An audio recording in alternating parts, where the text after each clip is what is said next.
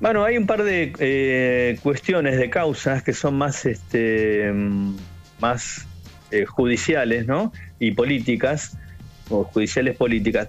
Una es la mm, llamada, eh, ¿te acuerdas? Se le mencionó como la causa de la Gestapo sindical. Esta causa que se inició cuando se descubrió una mm, reunión en la casa matriz del Banco Provincia, pero en la ciudad de Buenos Aires, no en La Plata, eh, de un grupo de funcionarios, agentes de la AFI, empresarios, eh, encabezada por quien era el ministro de Trabajo, de María Eugenia Vidal, eh, Villegas, acompañado también por personalidades políticas muy importantes, entre ellos, por ejemplo, el intendente de La Plata, Julio Garro, y un senador bonaerense, Alan, que tenía que ser indagado ayer por la por el juez federal que tiene a, cargo esta causa, Ernesto Kreplak, eh, Juan Pablo Alan también estuvo en esa reunión y también iba a ser eh, indagado. ¿Cuál es la novedad, Manu, en esa causa? Bueno, el Senado bonaerense eh, no trató el desafuero de Alan y entonces no pudo ser indagado todavía. Este trámite se iba a llevar adelante ayer, el 21 de marzo, y el juez Kreplak decidió suspender la indagatoria hasta, hasta ver qué decide el Senado de la provincia. Porque recordemos que todos los legisladores tienen eh, una inmunidad de, arresto o inmunidad para declarar, todos los legisladores, eh, justamente por el cargo que tienen, ¿no?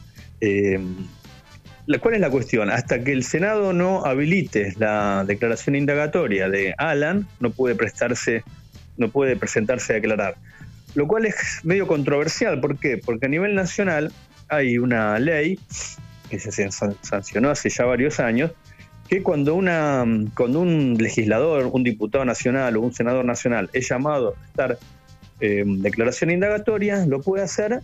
Lo que no puede hacer el juez es eh, ordenar su arresto. O sea, se resolvió hace unos años eh, disponer que los legisladores que están imputados de cualquier delito pueden prestar declaración indagatoria, aunque no se los puede arrestar. Ahí sí, para un arresto tiene que haber un desafuero.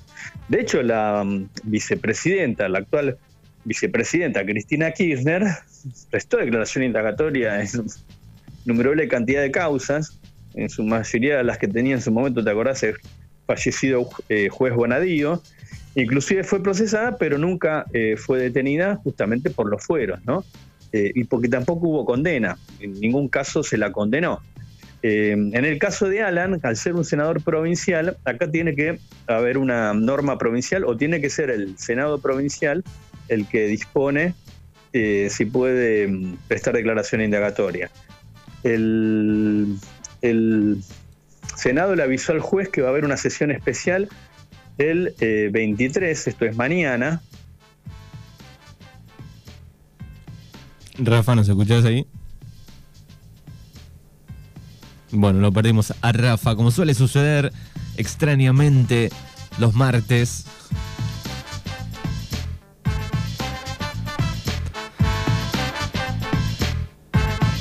Bueno, y retomamos la comunicación con Rafa Saralegui en este crimen y razón del día de hoy.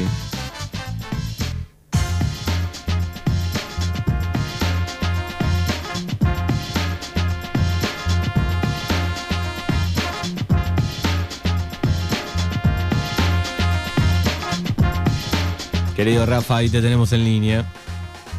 A ver ahora. Ahora te, escuchamos. bueno, lo último fue que fue pasado para el 23. Claro, el 23 el Senado le avisó al juez que va a haber una sesión especial y ahí van a decidir si mm, lo habilitan a declarar. Es llamativa la, situación por esto que te decía, a nivel nacional una vicepresidenta puede declarar o un senador puede declarar, pero no un senador provincial. Eh, de, hecho, sin ir más lejos, eh, hay otro caso así a nivel nacional, que es el senador Alperovich, que está acusado de abuso sexual, fue denunciado por una pariente que trabajaba con él, eh, y Alperovich está suspendido en su cargo. Lo cierto es que no había prestado declaración indagatoria, salvo ahora, después de tres pedidos, la justicia ordenó que preste declaración indagatoria. O sea, a, lo que, a lo que voy, Manu, con esto, ¿cuál es? Que en causas de senadores nacionales sí están habilitados para declarar, en cambio acá el Senado provincial parece mm, proteger a este senador Alan, que fue uno de los que participó de esa, eh, de esa reunión. De hecho, eh, está previsto que, por ejemplo, mañana declare Garro, que es el intendente de La Plata, que también participó de esa reunión. La mayoría de las indagatorias ya se tomaron, en ese caso, declararon, eh, declaró el propio Villegas, que era el ministro de, de Trabajo de Vidal. ¿Cuál era el trasfondo de esta historia, Manu? Que se decía que el Pata Medina, este sindicalista de la UOCRA platense, eh, extorsionaba a los empresarios, ¿no? Y que ahí entonces se había mm, pergeniado supuestamente una forma de perseguirlo. Acá la cuestión no es si el Pata Medina cometió delitos o no, sino si se inventaron causas para perseguirlo. O sea, una cuestión es que efectivamente el sindicalista haya cometido algún delito o que haya extorsionado a empresarios, y que por ese caso obviamente debe ser juzgado, Acá lo otro es si, si para perseguirlo se inventaron causas o se lo quiso detener en forma ilegal. Recordemos de todo modo que Medina estuvo preso, no es que no lo detuvieron. ¿no? Claro. Eh, y Villegas, el ministro de Vidal, eh, que ya declaró en la causa, dijo la semana pasada que esto eh, inclusive se había tratado a nivel nacional. O sea, Villegas dijo que hubo una reunión en la Casa Rosada en la que estuvo Macri, cuando Macri era presidente, obviamente, ¿no? Eh, cuando estaba Macri, estuvo Arribas, que era el titular de la AFI, donde se trató este tema. O sea que no era una cuestión eh, circunscripta solo a la, a la provincia de Buenos Aires. Así que es un caso llamativo, llamativo digo por las eh, derivaciones políticas que tiene, ¿no? una mesa judicial encabezada por un ministro del gobierno provincial, un senador provincial, un intendente, el intendente de La Plata, nada menos, eh, empresarios, agentes de la AFI. Eh, está previsto que la semana próxima declaren tres exagentes de la AFI que también integraban la mesa eh, judicial a nivel nacional. así que es una causa que va a seguir adelante, pero con esta salvedad, ¿qué, es lo que pasa con, con Alan? Que el Senado todavía no habilita su declaración, ¿no? Como que hubiera una especie de pacto de protección para que no, para que no declare. Bueno, un poco la deja entregar, digo, la, vara de la justicia, ¿no? Claro, y sobre todo de la política, ¿no? Porque, ¿Por qué no lo habilita aunque vaya, declare de, sus explicaciones y las que, tenga para dar? Y después, bueno, en tal caso el juez resolverá la situación procesal de él como la del resto de los imputados. Recordemos que inclusive la mayor parte de los empresarios eh, ya declararon, pero el juez no puede resolver las indagatorias hasta que no, hasta que no interrogue a todos los eh, imputados en el expediente. Eh, y después hay otra causa que te mencioné al comienzo, eh, Manu, esta causa judicial y política, es la que investiga los incidentes en el Congreso de la Nación cuando se estaba discutiendo el acuerdo con el fondo. Bueno, ayer se supo que el Senado, que la presidencia del Senado, va a ser querellante en la causa que se tramita en la justicia federal.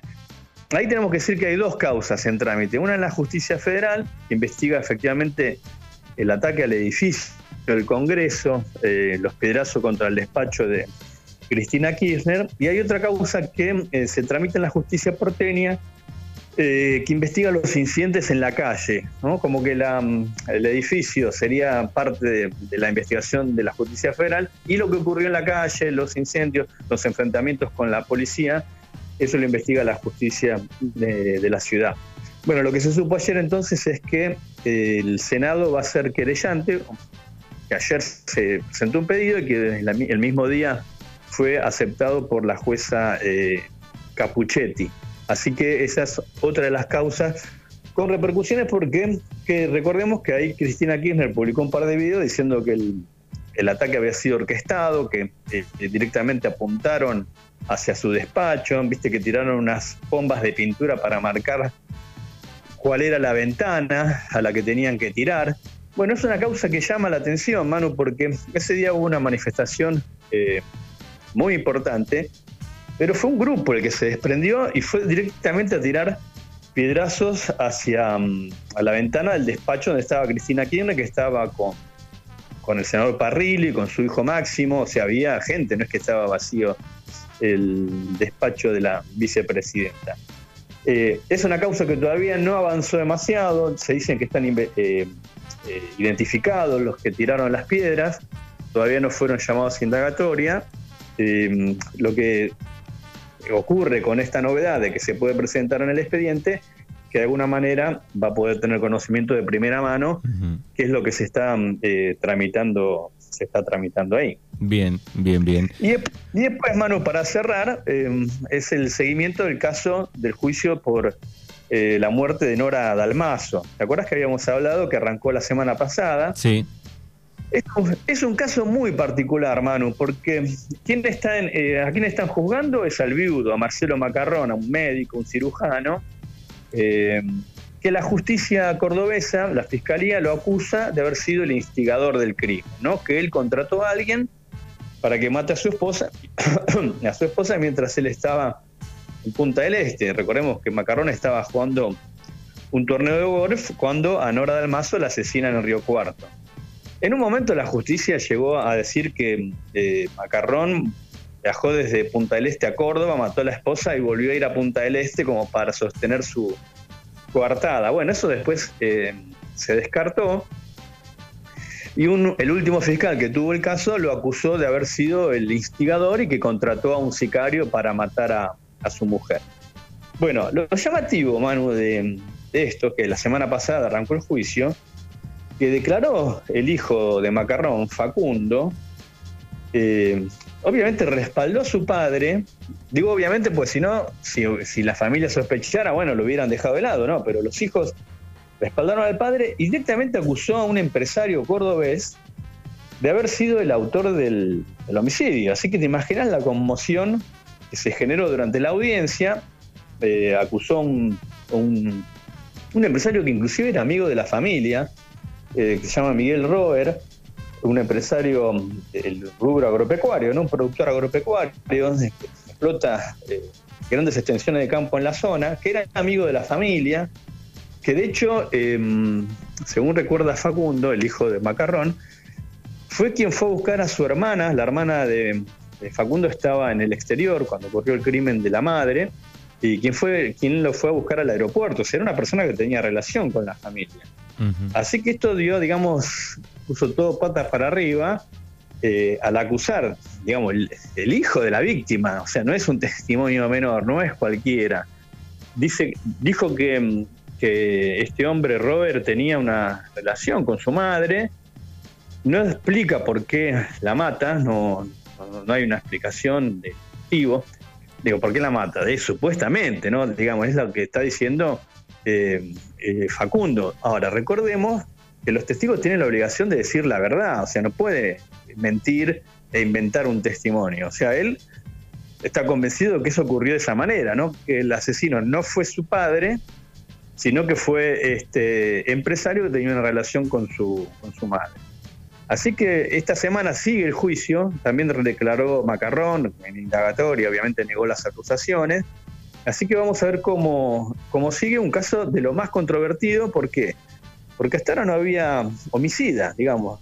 Macarrón está acusado de ser el, instigador, el, que ordenó el crimen, pero no, nunca se identificó a un asesino material. Así que esto pone, pone, digamos, en tela de juicio todo lo que se hizo hasta ahora y establece como una, nueva hipótesis de lo que pudo haber ocurrido. Bueno, una causa que lleva muchísimos años, eh, que no fue en su momento no este, determinada como femicidio, porque cuando sucedió todavía no estaba la ley, ¿no? En ese marco, después en el 2015, digo, arrancó la sentencia firme como por femicidio en Argentina, ¿no?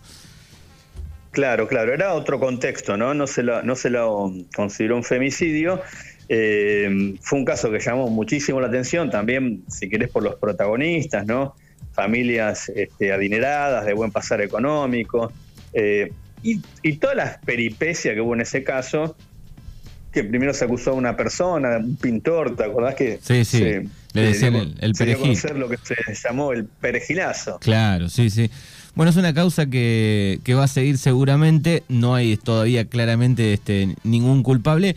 Eh, el otro día vos hablabas de esta causa, pero también hiciste mención, recuerdo, a, Eva Igui eh, de Jesús, ¿no? Por el homicidio del hombre que, que, la violó. Finalmente, dos días después, me parece que fue, eh, la absolvieron, ¿no? Claro, bueno, eso está bueno que lo traigas a colación, Manu. también Iggy de Jesús estaba acusada de haber matado a un hombre que la quiso violar.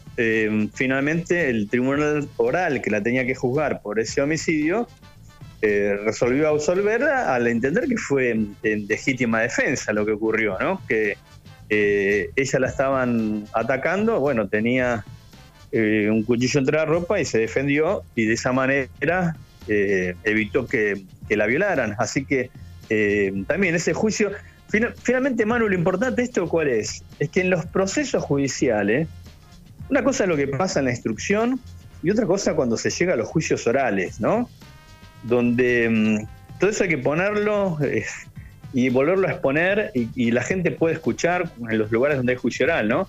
Eh, los jueces pueden evaluar las, las pruebas, a ver si efectivamente son, se sostienen. Bueno, en este caso se resolvió la absolución.